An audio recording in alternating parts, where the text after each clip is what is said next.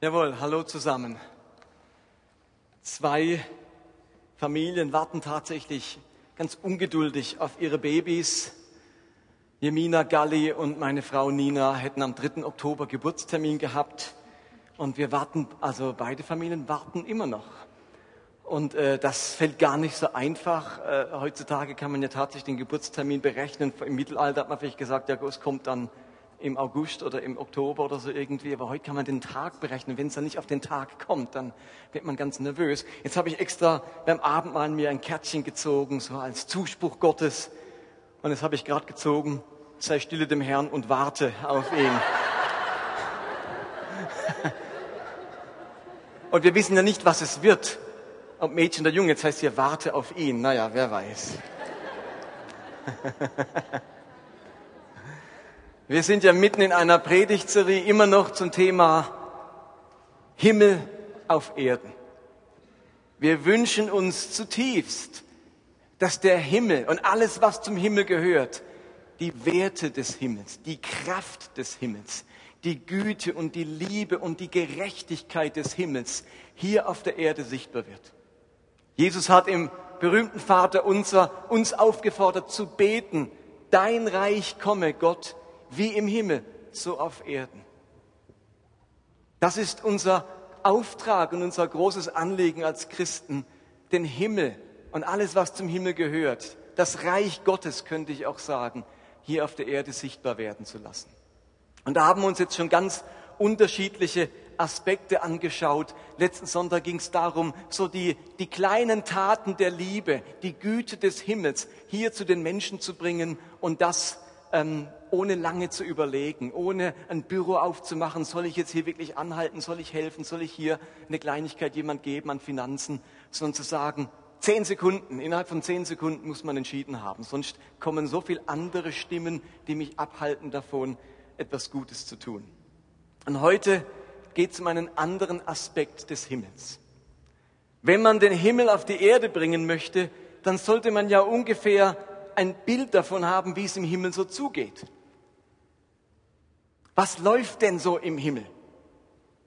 Wenn wir den Himmel auf die Erde holen, welche Kultur, welche Atmosphäre holen wir dann auf die Erde?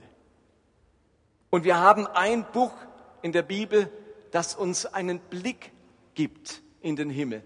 Der Apostel Johannes durfte, in, als er gefangen war auf der Insel Patmos, einen Blick in den Himmel werfen. Und dieser Blick, diese Erkenntnis, was im Himmel so läuft, das hat er niedergeschrieben im Buch der Offenbarung. Ein Buch voller Symbole und Bilder, eine Apokalypse, wo man das wenigste wörtlich nehmen kann. Aber gerade am Anfang, dort darf er einen Blick in den himmlischen Bereich nehmen. Und was wir dann lesen, das ist ein großes Loben und Preisen und Danken und Jubeln da lobt Gott, also der Vater, seinen Sohn, das Lamm Gottes, das geopfert war und spricht in großer Wertschätzung von diesem Lamm. Und dann sieht man Wesen, himmlische Wesen und Engel und Gestalten, die dieses Lamm Gottes und den Vater preisen und ihn loben und ihn verherrlichen.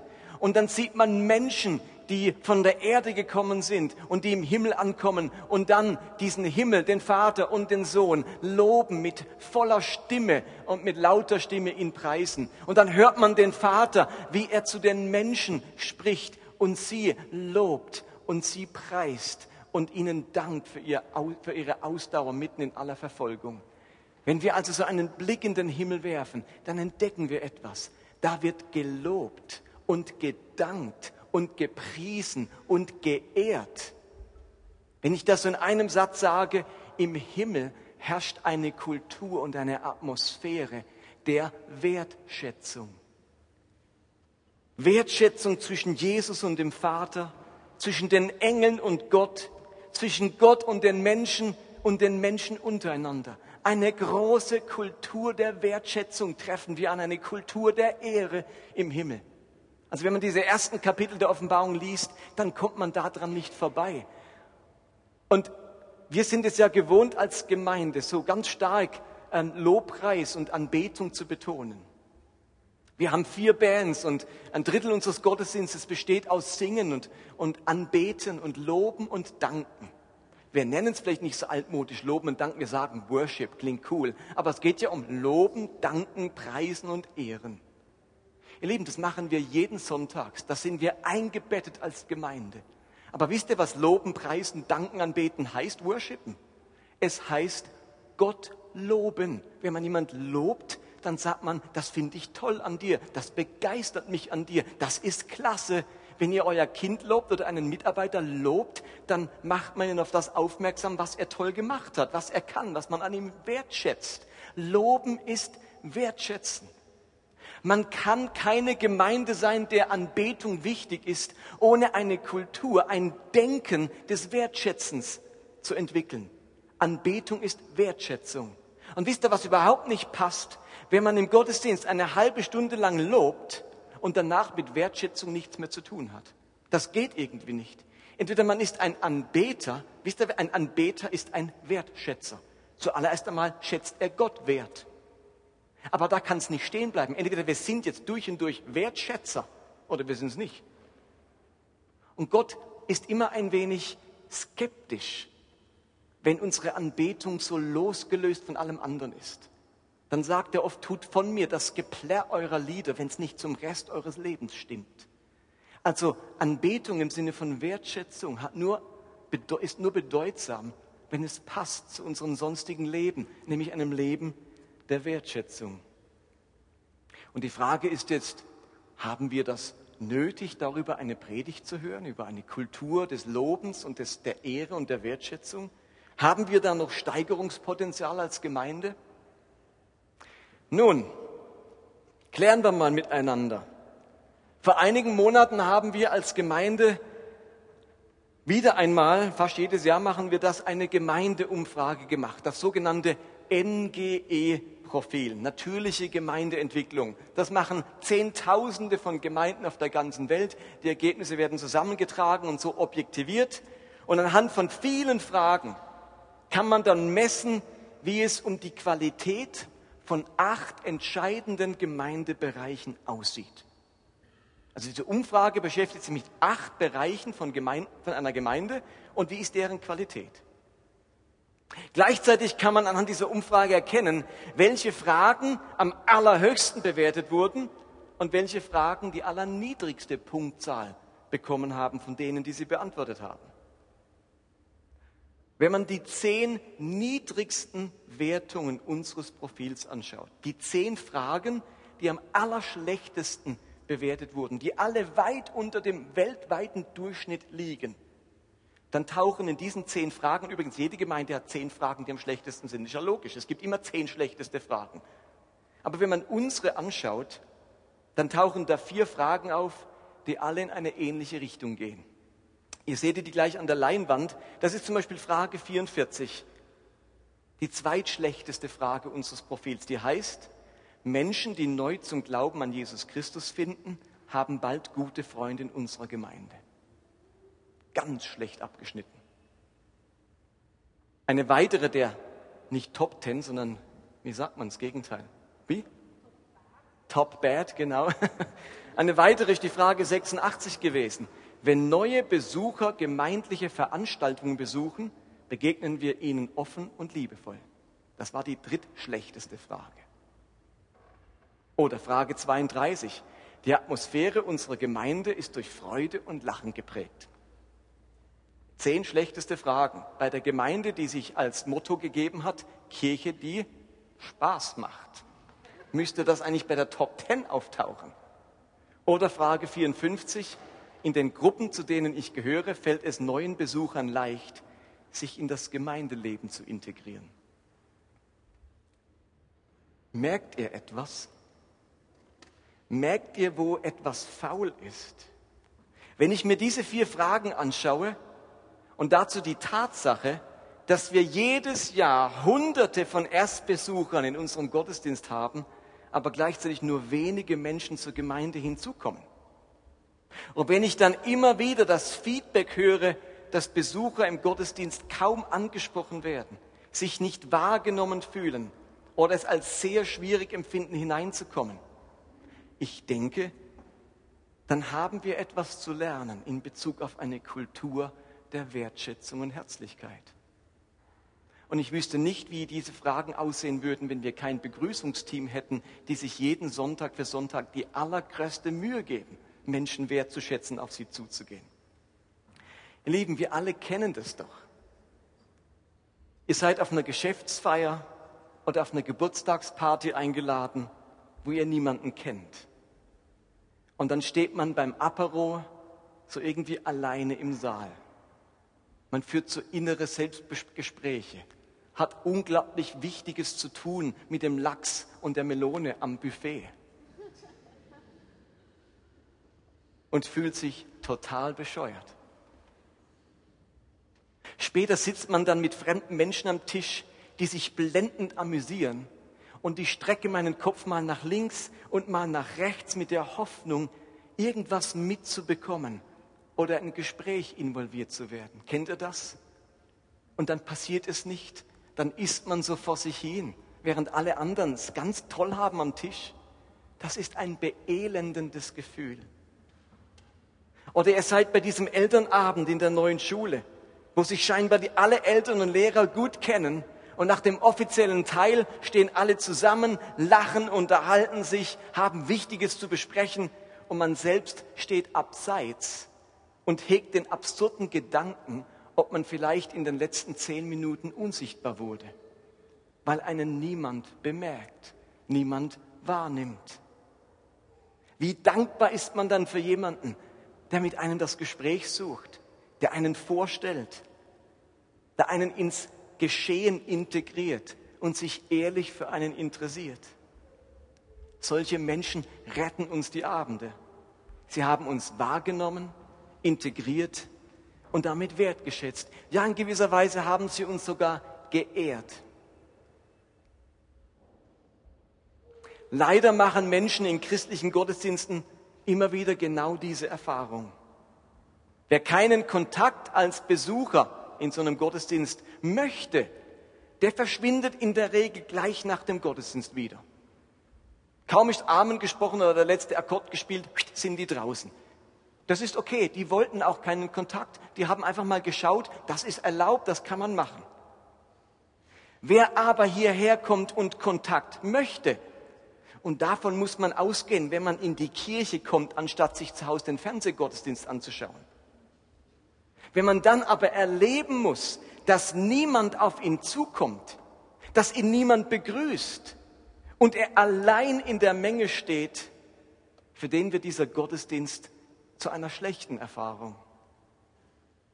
Und er wird in Zukunft vielleicht lieber in die Gemeinde gehen, deren Lobpreis vielleicht nicht so innig ist und deren Predigten nicht so gut ausgearbeitet sind, aber deren Menschen kontaktfreudig sind, herzlich und aufmerksam. Ich glaube, als Gemeinde können wir das besser als bisher. Himmel auf Erden zu haben, das bedeutet für uns auch, mehr von dieser Kultur des Himmels, von dieser Kultur der Wahrnehmung, der Wertschätzung und der Herzlichkeit unter uns zu haben. Und ich habe mir gedacht, wir können nicht davon reden, Himmel auf Erden, ohne auch über dieses Thema zu reden. Denn das ist ein Merkmal des Himmels. Lob, Ehre, Wertschätzung, Wahrnehmung, Ehre. Das muss unser Miteinander prägen, wenn wir etwas vom Himmel hier multiplizieren möchten.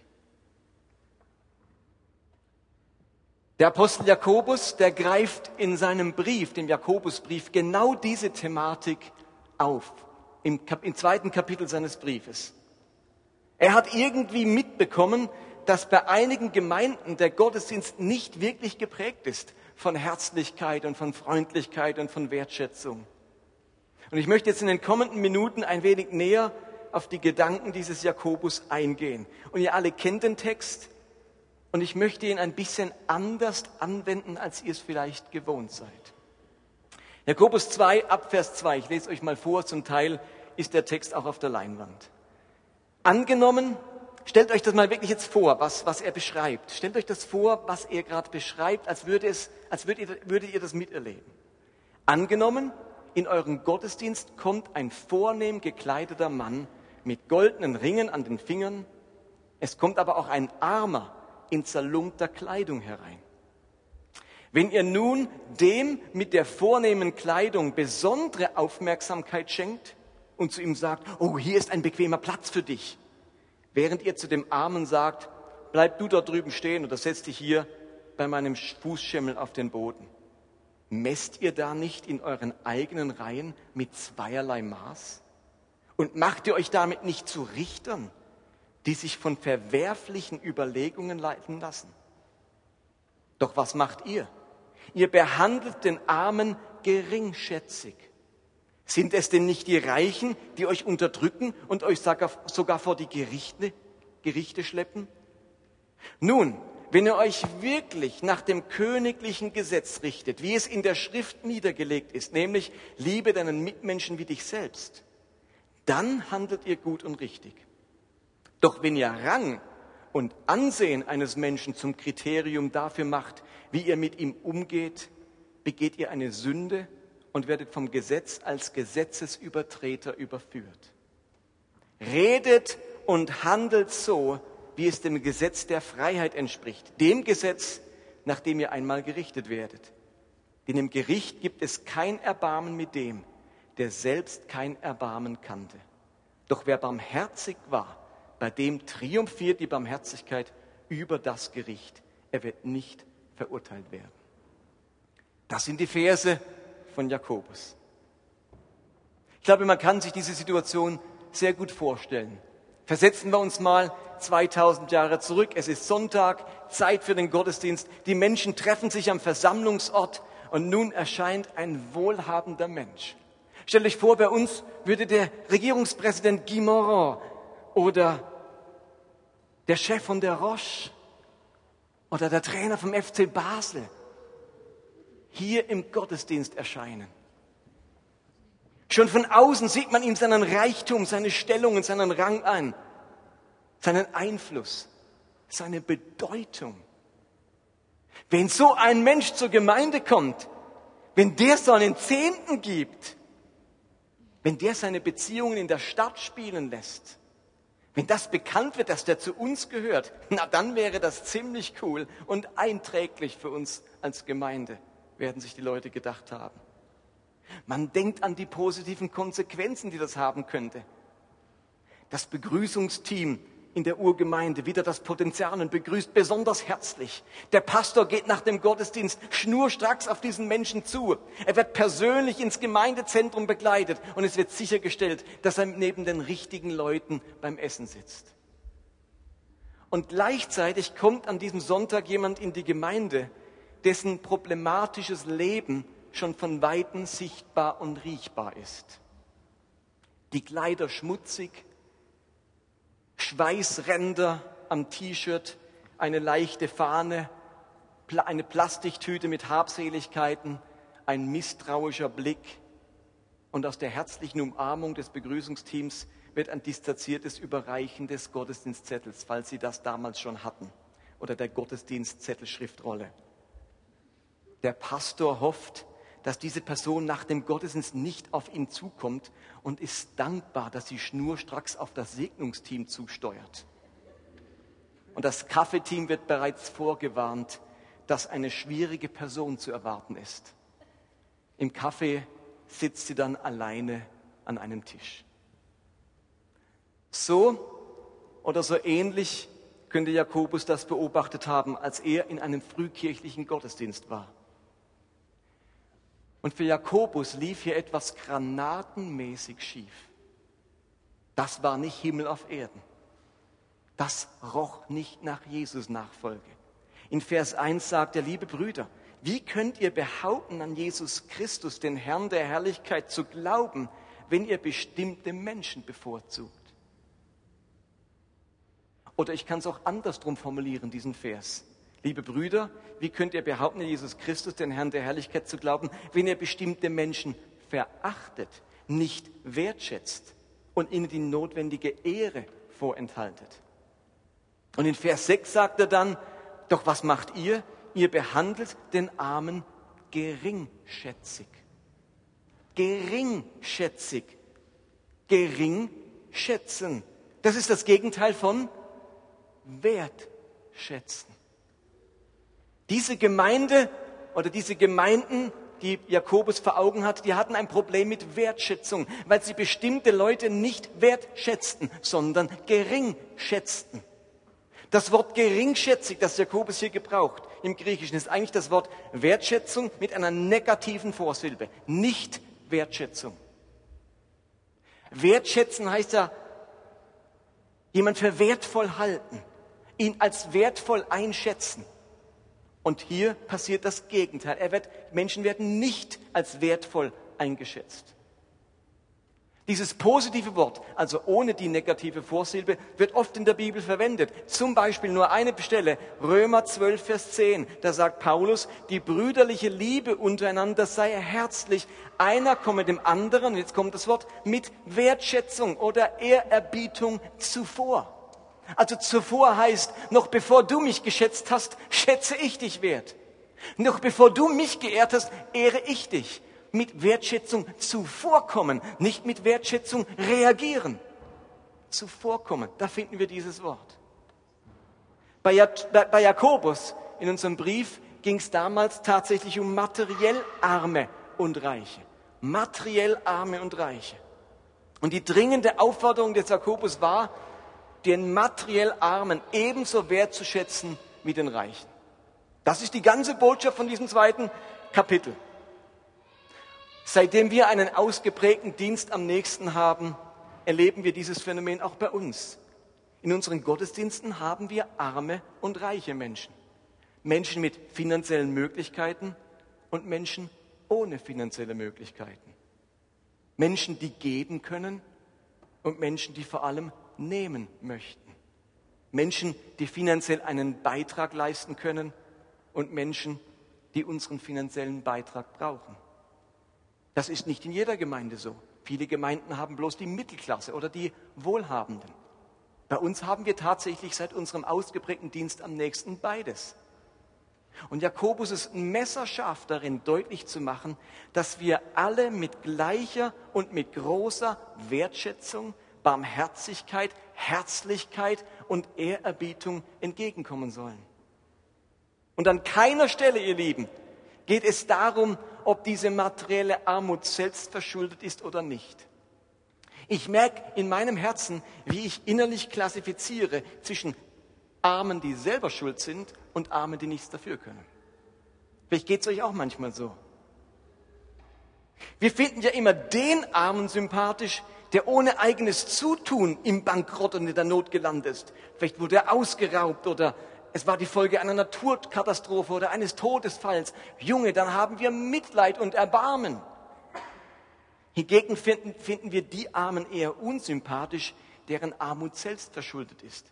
Spielschulden, mangelnde Sparsamkeit, übertriebene Genusssucht, ein Alkoholproblem, leichtfertige Fehlentscheidungen, ausgeprägte Faulheit und so weiter. Mir geht das immer wieder so. Da gibt es für mich den anständigen Armen und den unanständigen Armen. Den anständigen Armen schätze ich wert. Kann schon nichts dafür. Mensch, dir stehe ich zur Seite. Dem unanständigen Armen sagt eine Stimme in mir, der hat's verdient. Ist ja selber schuld. Und merkt ihr allein in den Worten die Geringschätzung? Alleine diese Unterscheidung bedeutet, dass wir das Gegenteil von dem machen, was Jakobus mit seinen Worten erreichen möchte. Wir sehen nämlich die Person an, ihre Umstände, ihre Schuldhaftigkeit und bemessen daran ihren Wert. Der mit dem falschen Lebensstil hat nach unserer Einschätzung weniger Ehre und Achtung verdient wie derjenige Arme, der für seine Armut nichts kann. Und der Erfolgreiche hat natürlich eine ganz besondere Wertschätzung verdient. Der hat ja was aus sich gemacht, der hat sein Potenzial entfaltet, entfaltet und so weiter. Jakobus 2, Vers 9. Wenn ihr Rang und Ansehen, ich könnte auch sagen, finanzielle Möglichkeiten, Bildungsstand, sozialen Hintergrund eines Menschen zum Kriterium dafür macht, wie er mit ihm umgeht, begeht ihr eine Sünde und werdet vom Gesetz als Gesetzesübertreter überführt. Der Jakobus ist einfach knallhart, der kennt nichts. Der lässt uns kein Schlupfloch. Merkt ihr das? Der lässt uns einfach kein Schlupfloch. Aber jetzt würde ich gern diesen Jakobus-Text noch ein wenig wegholen von der rein materiellen Armut oder Reichtum. Weit häufiger als materielle Armut und materiellen Reichtum begegnen uns arme und reiche Menschen in ganz anderer Hinsicht. Das ist für uns viel relevanter. Ich glaube, beim Thema Armut und Reichtum finanziell haben wir auch ganz vieles schon gelernt. Gerade durch viele Predigten und, und ähm, Seminare und Konferenzen, die wir gemacht haben zum Thema Barmherzigkeit, haben wir da schon ganz viel gelernt. Ich glaube, das ist nicht unsere schwache Seite. Bei unserem NGE ist übrigens die am allerbesten bewertete Frage, von allen Fragen die allerhöchste, aus der Decke rausgeschossen, dass wir arme Menschen mit Lebensmitteln und Kleidung versorgen und barmherzig mit ihnen sind. Also da haben wir eine Stärke. Aber es gibt eine andere Armut. Und da sprechen die Fragen davon, die ich euch vorhin gezeigt habe, die ganz schlecht sind. Arm sein kann auch ganz anders aussehen. Arm an Kontakten. Arm an Kontaktfreudigkeit. Arm an Offenheit. Arm an Kontaktfähigkeit. Oder arm an sympathischen Eigenschaften, arm an Eigeninitiative, arm an Selbstbewusstsein oder arm an Kommunikationsfähigkeiten. Das hat überhaupt nichts mit materieller Armut zu tun. Und doch ist es eine große Armut, eine Not, ein Mangel an etwas. Es mangelt mir an Kontaktfreudigkeit, es mangelt mir an Selbstvertrauen, es mangelt mir an Initiative. Und wie bei dem materiell Armen könnte man sagen, ja, dann mach doch was. Ja, dann guck mal, dass du nicht mehr so arm bist. Bist ja selber schuld. Ihr Leben, das ist ja nicht unsere Sache, bei jedem Seelsorger zu spielen und jeden in den Senkel zu stellen, zu sagen, was er zu machen hat. Jakobus sagt, dass wir eine ganz andere Aufgabe haben, nämlich wertschätzen. Demgegenüber gibt es andere, die sind reich an Freundschaften, reich an Kontaktfreudigkeit, reich an Beziehungsfähigkeit, reich an Offenheit und an Selbstbewusstsein, reich an Gesprächsfähigkeit. Und wir kennen diese Typen. Und der eine kommt rein in eine Veranstaltung oder in einen Elternabend oder irgendwo und man merkt, der ist reich an Selbstbewusstsein. Der setzt sich sofort in Szene. Der kommt sofort ins Gespräch. Der hat kein Problem, wenn man die Hand zu schütteln und sagen, hoi, hier bin ich. Hallo, alle Aufmerksamkeit hierher. Die kennen wir. Reich an Kontaktfähigkeit. Aber wir kennen auch die, vielleicht sind wir selbst welche, die sind arm an Selbstbewusstsein und an Kontaktfähigkeit. Die kommen nicht an den Saal und sagen, Spot an, hier bin ich, sondern die drücken sich in den Ecken herum. Die muss man holen, auf die muss man zugehen, bei denen muss man den ersten Schritt machen. Da muss man die Initiative ergreifen. Es gibt Menschen, die kommen in diesen Gottesdienst mit einem niedrigen Selbstbewusstsein. Sie kommen und strahlen nicht Kontaktfreudigkeit aus. Sie kommen und wirken nicht auf den ersten Moment super sympathisch. Wenn bei uns diejenigen, die reich an Selbstbewusstsein und Kontaktfreudigkeit sind, leicht in die Gemeinde hineinfinden und diejenigen, die arm sind an Selbstbewusstsein und Kontaktfreudigkeit, nicht hinein, leicht hineinfinden, sondern einsam wieder nach Hause gehen, dann ist uns genau das passiert, was Jakobus in seinem Brief beschreibt. Versteht ihr das? Auch wenn es nicht um materiell arm und reich geht. Sondern der Reiche hat es gut bei uns, der Reiche an Selbstbewusstsein, Kontaktfreudigkeit und der Arme, dem ergeht es eben schlecht bei uns. Der ist einsam, allein in der Menge. Menschen, die arm sind an Kontaktfreudigkeit, sich selbst zu überlassen und nicht den ersten Schritt auf sie zuzugehen und nicht die Initiative zu ergreifen. Das ist ein Ding, der, ein Unding. Da müssen wir den ersten Schritt machen und den Graben überwinden.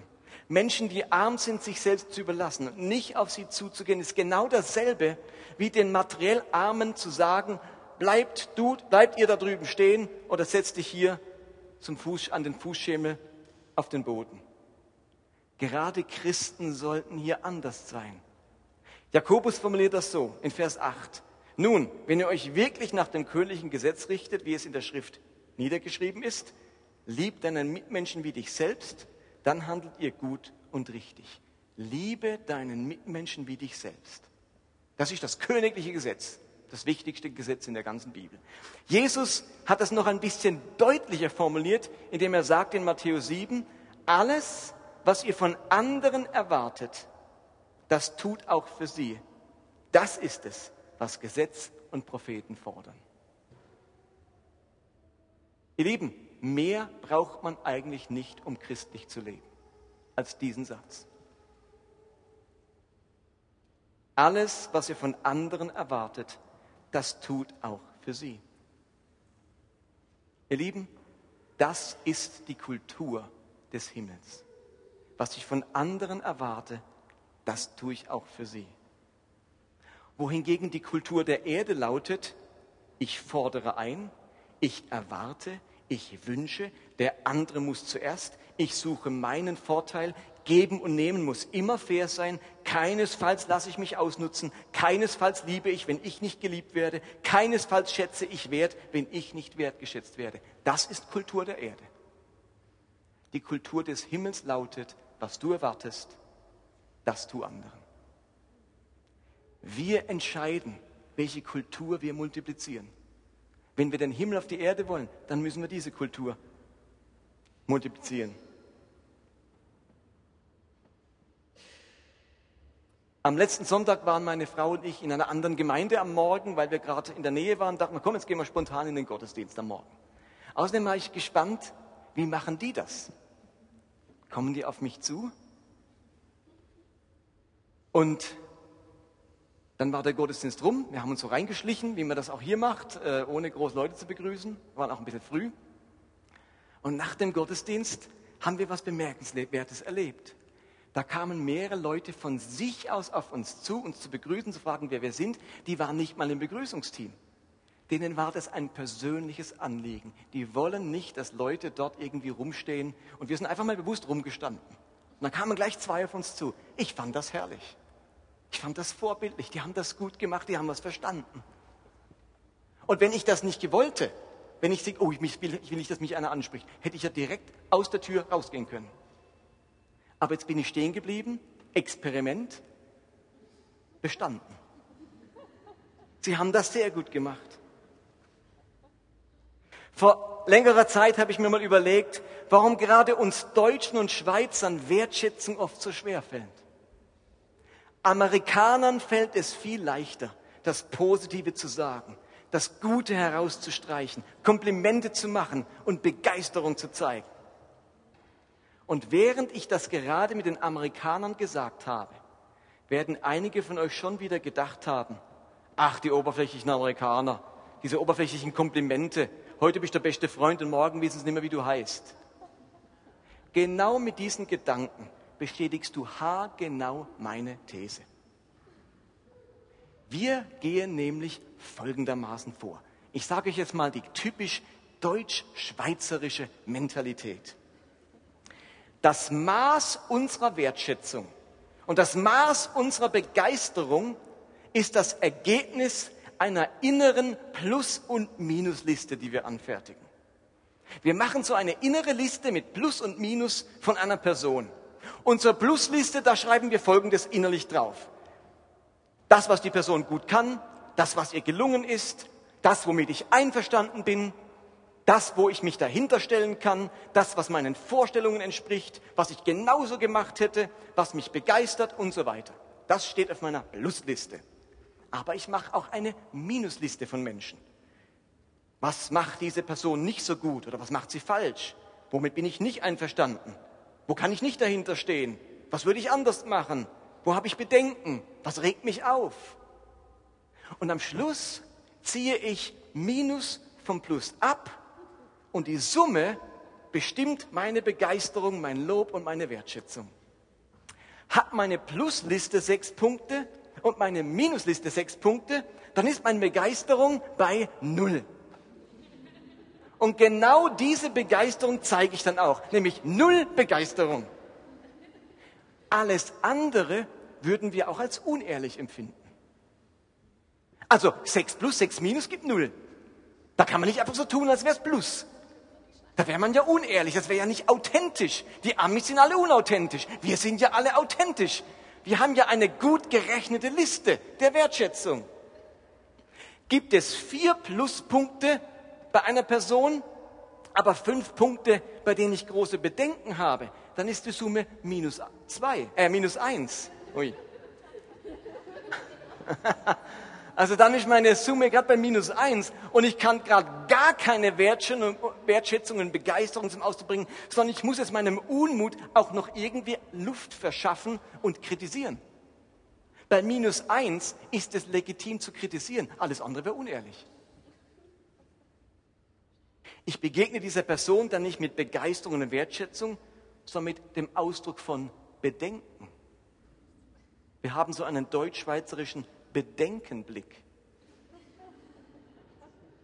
Genau das empfinden viele Deutsche und Schweizer als authentisch.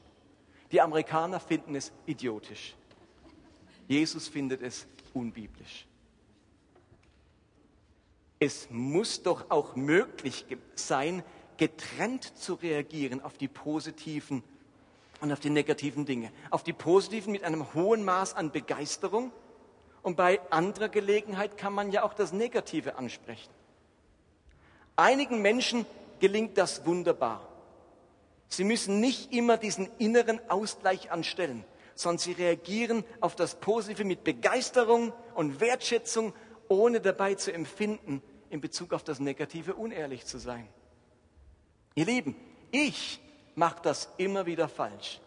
Ich bin geprägt von der Erde und nicht vom Himmel. Gott hat mir ein Lebensmotto, der zeigt mir alle paar Jahre so granatenmäßig falsche Lebensmottos. Weißt du, wie es euch geht? Aber das vertrage ich auch nur alle paar Jahre. Der stellt nämlich mein Leben auf den Kopf. Und eines dieser irdischen Lebensmottos, auf die Gott mich aufmerksam gemacht hat, ist, ich lebe nach dem Motto, erst Bedenken, dann Begeisterung. Wohingegen das himmlische Motto lautet, erst Begeisterung, dann Bedenken. So sehr hat Gott die Welt geliebt, dass er seinen eigenen Sohn gab, dass alle, die an Glauben gerettet werden. War das erst Begeisterung, erst Bedenken.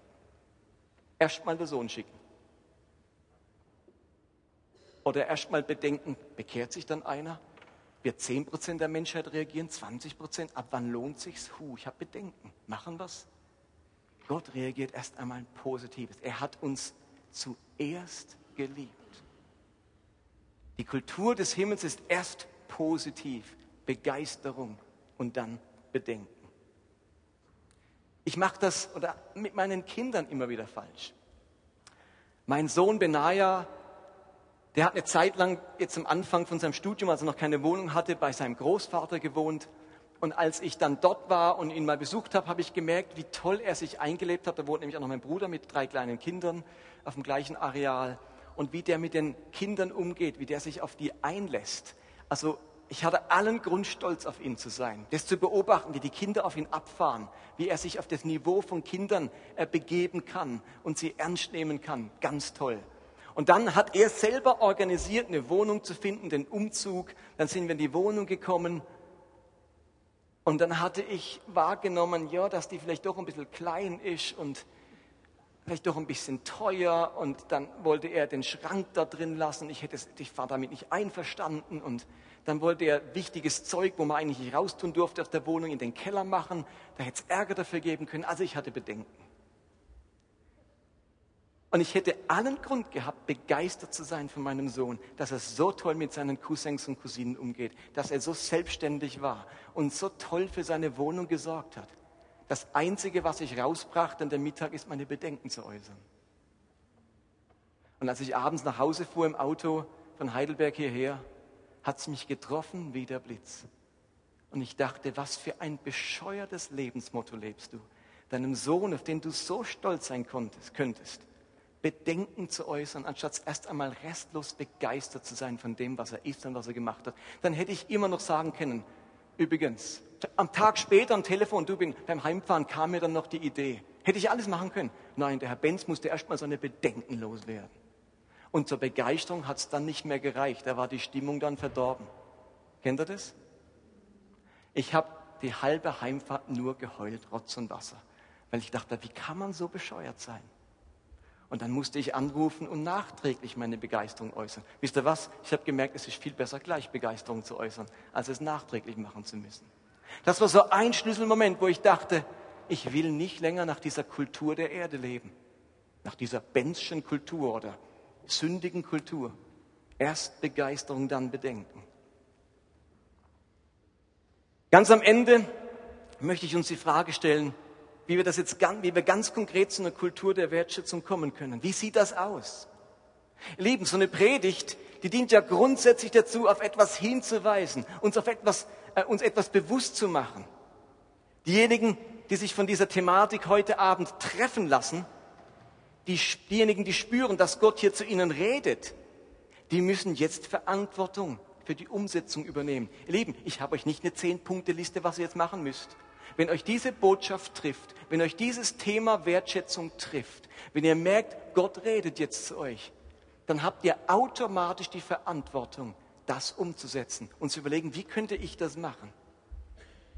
Man muss es regelrecht trainieren, mit dem Wunsch, andere wertzuschätzen und herzlich zu sein, durch den Alltag zu gehen. Wenn ich das nächste Mal in den Gottesdienst komme oder den Hauskreis gehe, dann bemühe ich mich um Wertschätzung anderen gegenüber. Wenn ich das nächste Mal ins Lehrerzimmer komme oder in die Kantine oder in ein Großraumbüro, dann bemühe ich mich um Herzlichkeit und ein gutes Wahrnehmen der anderen. Ich darf mir auch im Vorfeld Gedanken machen und überlegen, was ich morgen dieser oder jener Person sagen könnte. Etwas, das ich schon lange einmal hätte sagen sollen und einfach noch nie gemacht habe.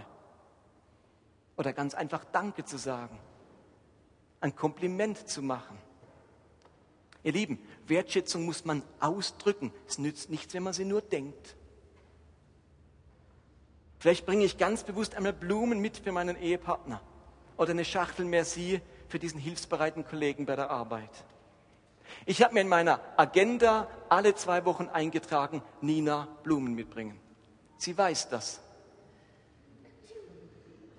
Aber ihr Lieben, ohne die Erinnerung vergesse ich es. Und wenn ich sie kaufe, kaufe ich sie von ganzem Herzen. Und ich entscheide mich, ob ich nach dem Motto erst Bedenken, dann Begeisterung lebe oder nach dem Motto erst Begeisterung, dann Bedenken und ob ich das trainieren möchte. Ihr habt auf eurem Predigtzettel einen kleinen Abschnitt, Ideen der Wertschätzung oder so heißt es. Stimmt das? Die Idee wäre, dass ihr euch, während die Band jetzt nochmal ein Lied spielt mit uns, vielleicht ein, zwei, drei Stichworte aufschreibt, wann und wo und wie ihr Wertschätzung zum Ausdruck, Ausdruck bringen könntet. Vielleicht kommt euch dieser Kollege bei der Arbeit, diese Person in der Nachbarschaft, diese Person in der Familie oder in der Gemeinde, wo auch immer, euch vorbereiten auf die Wertschätzung. Nehmt euch einen Moment, macht euch ein paar Notizen, damit dieses Thema nicht einfach wieder hier reingeht und dort raus. Amen.